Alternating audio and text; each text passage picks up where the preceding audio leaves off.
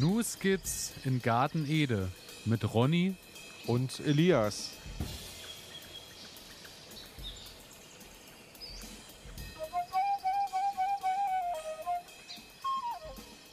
Herzlich willkommen, meine Damen und Herren, herzlich willkommen zu Folge 57 Ihres, eures Lieblingspodcasts Nussskizzen Garten Ede.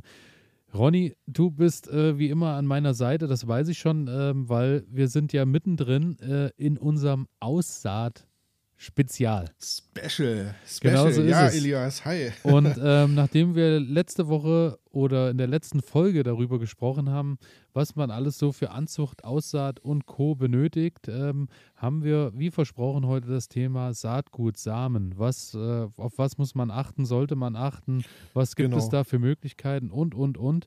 Und ähm, ja, daher ähm, bewegen wir uns jetzt quasi in den Sendungen immer mal so ein bisschen äh, weiter und äh, widmen uns den Themen dann nochmal im Speziellen. Und äh, es ist natürlich so, ihr hört uns ausnahmsweise auch an einem Montag. Das muss man an der Stelle natürlich auch Ist sagen. das nicht irre? Ja, wir sind äh, tatsächlich jetzt so, äh, dass wir auch in der Zeit, wo wir jetzt die Aussaat nochmal ein bisschen genauer beleuchten, ist es so, dass wir äh, zweimal die Woche tatsächlich für euch äh, Ihr seht, sind. ihr seht, uns ist total langweilig, weil wir können doch nicht in den Garten gehen und von daher haben wir gesagt, äh, Na, wir na, schnattern na, jetzt einfach mehr Zum im Thema Radio. Samen oder? wirst du jetzt merken, äh, so langweilig ist uns nicht, weil wir sind natürlich schon mittendrin, wie ihr, äh, wie ihr auch, so wie man das zumindest im Internet sehen kann. Und äh, Genau. es wächst und gedeiht und macht und tut überall schon. Die Freude ist groß und äh, ja, die Freude werden wir auch heute in den Podcast natürlich mit reinnehmen. Und ähm, zum Thema Aussaat und Samen habe ich erstmal nochmal schnell so ein bisschen was Allgemeines per Definition. Einfach nur Los. mal, dass wir darüber gesprochen haben, weil wir sind auch ein wissenschaftliches Format und da muss man natürlich auch Also auf jeden Fall, also äh, gerade geradezu äh, geradezu wissen, also das ist So ist es. Wissenschaft pur, ja, ja. Und äh, deswegen habe ich jetzt auch nicht nur äh, Stichpunkte wie sonst auf meinem Schmierzettel stehen, sondern ich habe tatsächlich auch mal ganze Sätze, dass das so Oh, richtig er schön zitiert, er formuliert zitiert. Ich Festhalten. zitiere. Bei der Aussaat handelt es sich um eine generative, also geschlechtliche Art der Vermehrung, bei der die neue Pflanze aus einem Saatkorn gezogen wird. Und da sind wir mitten im Thema, aus einem Saatkorn wird eine neue Pflanze gezogen. Ist bis So, hierhin und verständlich. jetzt bitte alle nochmal den Merksatz abschreiben. Ja, das genau. muss drin sein. Aber die PowerPoint schicke ich rum. Mit dieser, mit dieser Vermehrungsart sorgen auch die meisten Pflanzen in der Natur für ihren Nachwuchs und Fortbestand. In den Samen ist das Erbgut beider Elternpflanzen neu kombiniert enthalten. Auch darauf werden wir später nochmal eingehen. Das Mhm. Saatgut oder das Erbgut beider Sameneltern. Die daraus entstehenden Nachkommen sind nie absolut identisch zu ihren Eltern. Auch das wird ein extra Bereich werden. Auf diese Weise bleibt die genetische Vielfalt der Natur erhalten, im besten und Fall. auch das wird ein Bereich werden. Genau so ist es. Und ähm, ja, also ihr äh, im besten Fall kauft ihr euch irgendwo äh, Saatgut, steckt das in die Erde und irgendwann wächst das hoch, was ihr da reingesteckt habt. Und, Und ähm, faktisch funktioniert es auch. äh, in der Regel ja. Also bei vielen Ja. Dingen ist es wirklich unkompliziert. Die Natur macht uns das ja auch regelmäßig vor, dass das da draußen auch überhaupt kein Problem ist und funktioniert. Ähm, nur wir müssen manchmal halt so ein bisschen Shishi und äh, Wohai darum machen. So sieht's aus, weil wir Menschen haben ja über viele, viele tausend Jahre, wo wir sesshaft geworden sind, dann natürlich angefangen und haben versucht, uns Pflanzen zu züchten, Pflanzen so auszuwählen, könnte man vielleicht mal sagen, da braucht man gar nicht von Züchten zu reden, Pflanzen so auszuwählen, ähm, dass sie für uns am besten geeignet sind. Ne? Also beispielsweise haben wir angefangen und haben Korn so gezüchtet, ähm, dass es nicht in unterschiedlichen Abständen reift, sondern dass es möglichst alle Körner an der Ähre gleichzeitig reif werden, weil es einfach viel sinnvoller ist, nicht 25 Mal rausrennen zu müssen und immer ein Korn einzusammeln, sondern dass man hingeht und kann sagen, okay, ich schneide jetzt einfach die komplette Ähre ab und alle Körner, die da dran sind, sind reif. Tolle Sache.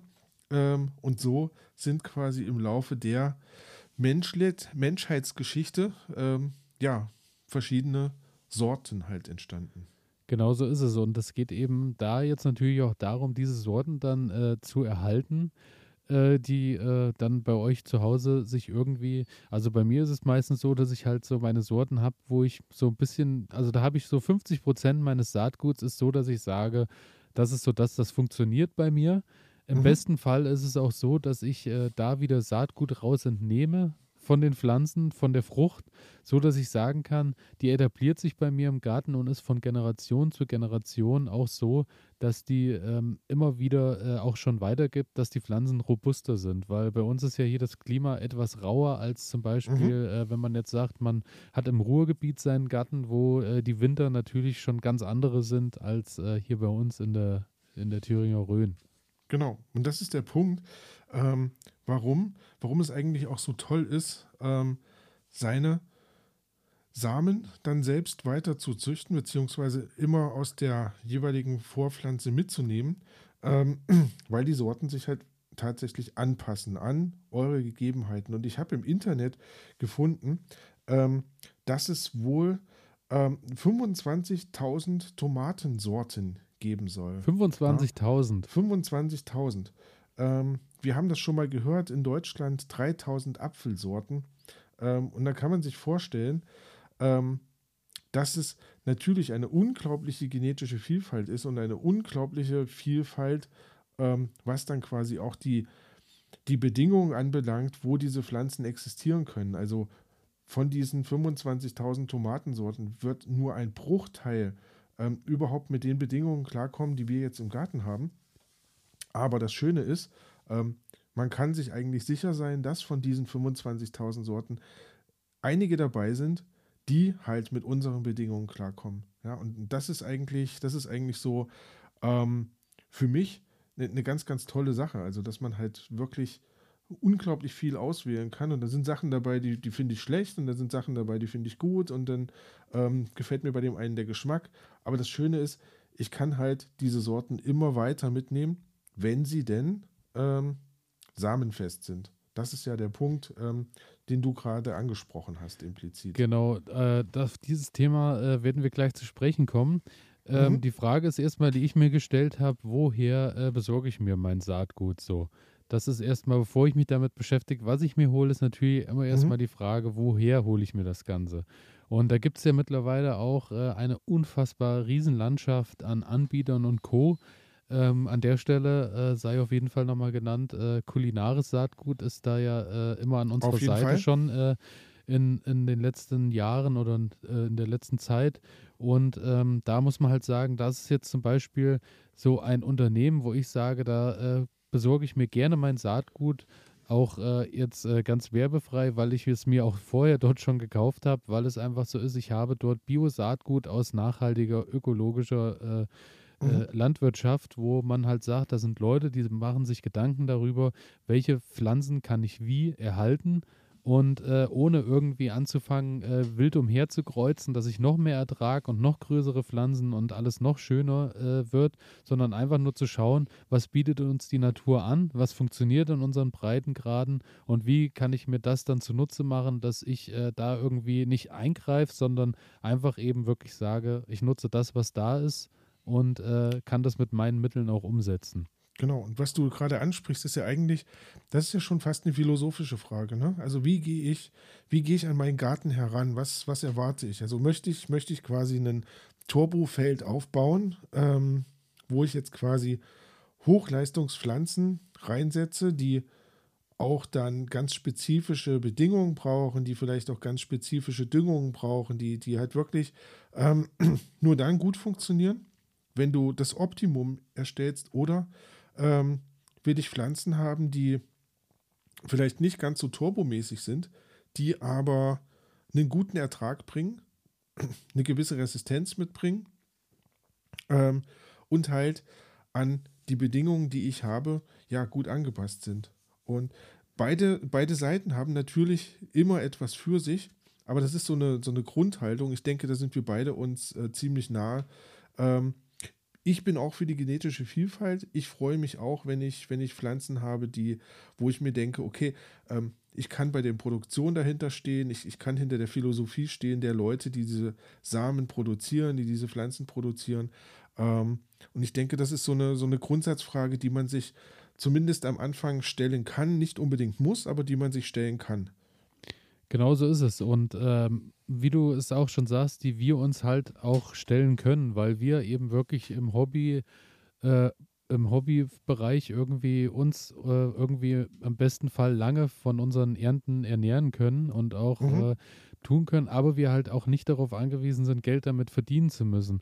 Ich glaube, Genau. ähm, wenn du natürlich darauf angewiesen bist, dass du irgendwo immer wieder dein Bestes und dein äh, oder die, die größte Menge an Ernte rausholst, dass sich das Ganze am Ende auch noch rechnet, dass du deinen landwirtschaftlichen Betrieb am Leben hältst, sieht das natürlich auch schon wieder anders aus mit, ich habe die Wahl zwischen dem und dem, sondern dann musst du halt wirklich auch äh, nach vielen. Da kommt eine Perspektive ja, mit rein, genau, natürlich. genau. Ja, Aber ja. wir reden jetzt natürlich äh, für uns als, äh, als Hobbygärtner und da ist es natürlich so, wenn ich die Wahl habe und äh, das, der Unterschied im Geschäft ist eben dann die Wahl zwischen, das Tütchen kostet 2,90 Euro oder 3,90 Euro, muss ich persönlich sagen, ist mir dann natürlich der Euro mehr wert, dass ich eben äh, dann Bio-Saatgut oder Mhm. äh, Saatgut kaufe, was irgendwie, wo ich irgendwie mal ein besseres Gefühl dabei habe. Ganz einfach. Zumal, zumal man muss ja auch, also das, das ist immer so äh, meine Haltung, wenn ich mir jetzt vorstelle, ich kaufe mir ein Saatgut ähm, und ich bezahle für meine 20 Samenkörner, die vielleicht da drin sind, ähm,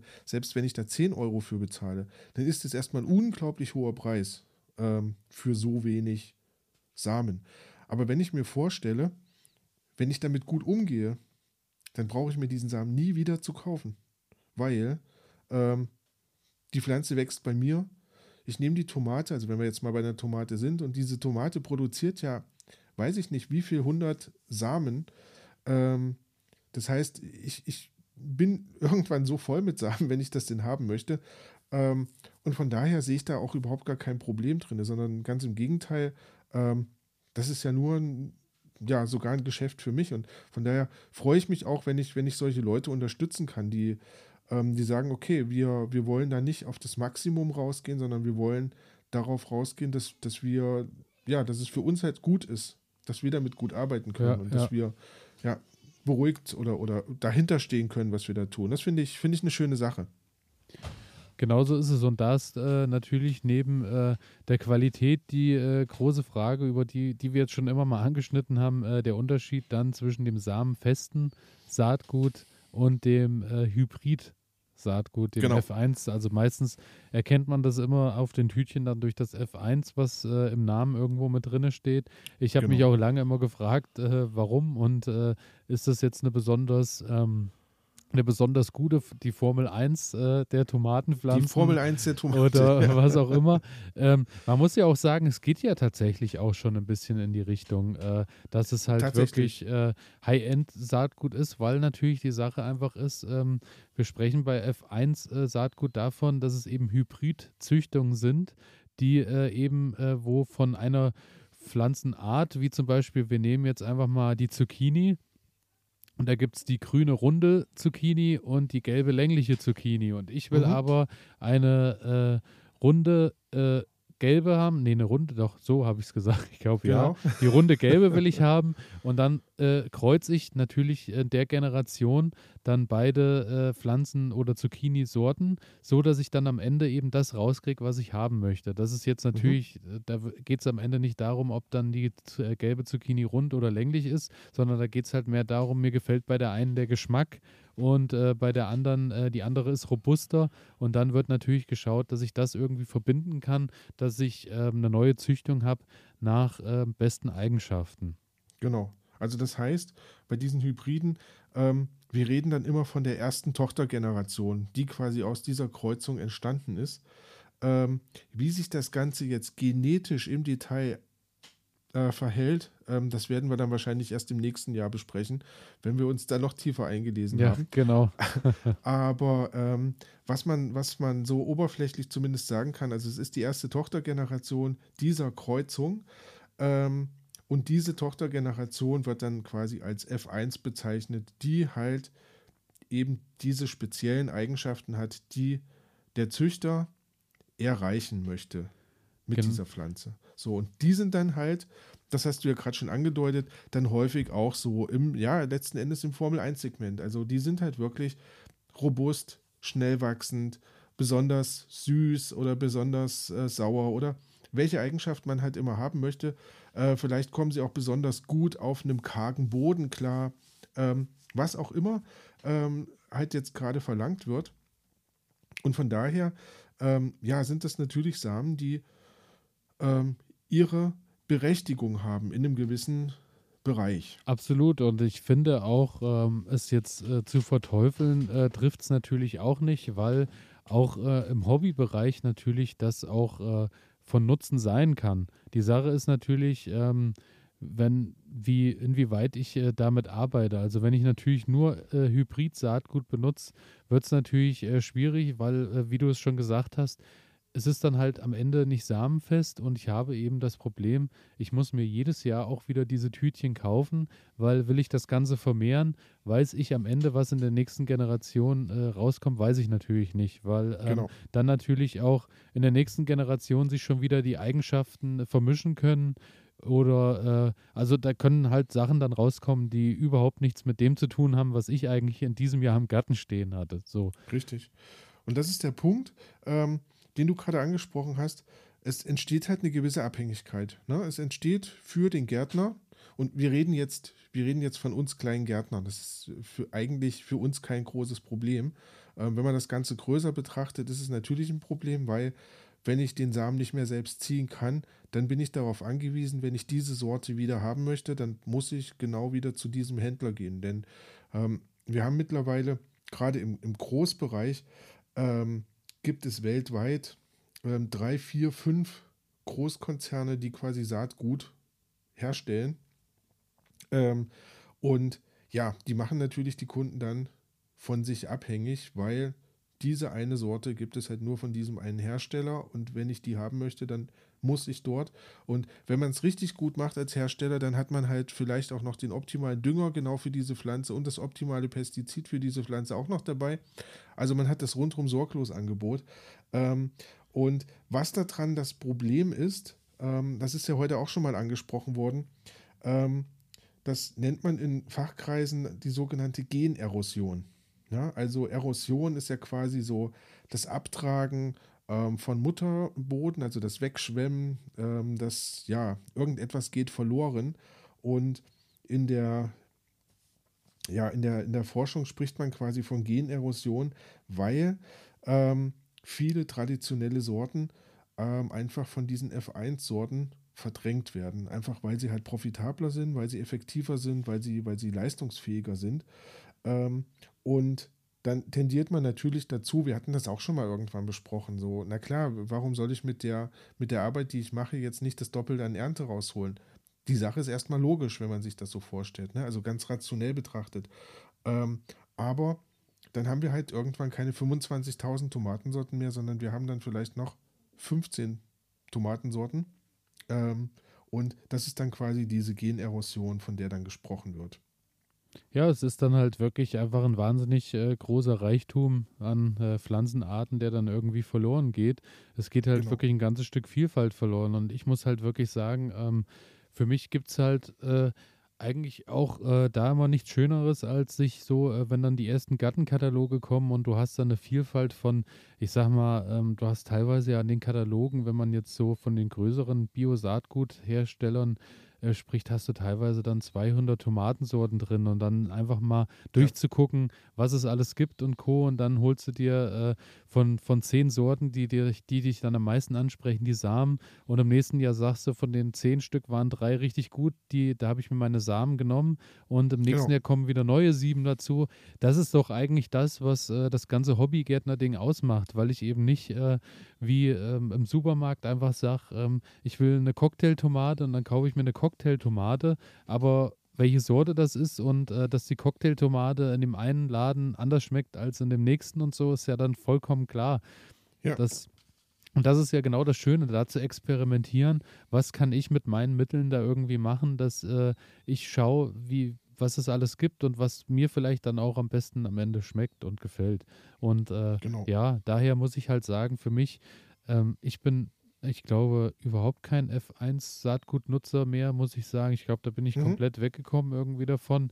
Aber halt auch, weil ich äh, mittlerweile so in der Planung bin, dass ich halt sage, ähm, ich kaufe jetzt nicht einfach auf äh, irgendwie gut Glück mal Samen irgendwo, sondern mhm. ich beschäftige mich halt irgendwie Anfang des Jahres, was will ich machen, was brauche ich und dann äh, ja, hole ich mir das halt. Ja, und ich sag mal, also gerade gerade so in der Hobbygärtnerei ähm, kann man diesen Trend ja auch beobachten. Ne? Also diesen, diesen Trend ähm, hin zu dann auch dieses Schlagwort alte Sorten, die dann ähm, ja, immer ja, wieder genau. angeführt werden. Also das heißt, Sorten, ähm, wenn man da mal genau nachguckt, ähm, das ist schwierig, weil ähm, was heißt alte? Das, das ist nicht genau definiert, was, was jetzt alte Sorten sind. Also da gibt es keinen Zeitraum, wo man sagt, ab diesem Stichtag sind das alte Sorten. Ähm, es bezeichnet halt häufig Sorten, die traditionell angebaut wurden, die Das schon seit. Na? Ja, ich wollte gerade sagen, alte Sorten, das ist dann wieder äh, im Auge des Betrachters. Für mich sind immer alte Sorten das, wo ich immer, äh, wenn ich so mitkriege, was meine Großeltern schon vor mir vor 20 Jahren an dem Garten auf dem Boden angebaut haben. Das Mhm. ist dann für mich immer so, das sind für mich immer die alten Sorten, wo ich weiß, das ist, was, ich, was äh, bei meinen Großeltern sich über Jahrzehnte bewährt hat, das wird bei mir auch funktionieren. Und das wird in Auf der Regel halt aber auch kein ähm, neu gezüchtetes Saatgut sein, sondern das waren halt Sachen, die schon sich über Jahrzehnte halt, die halt da waren. So.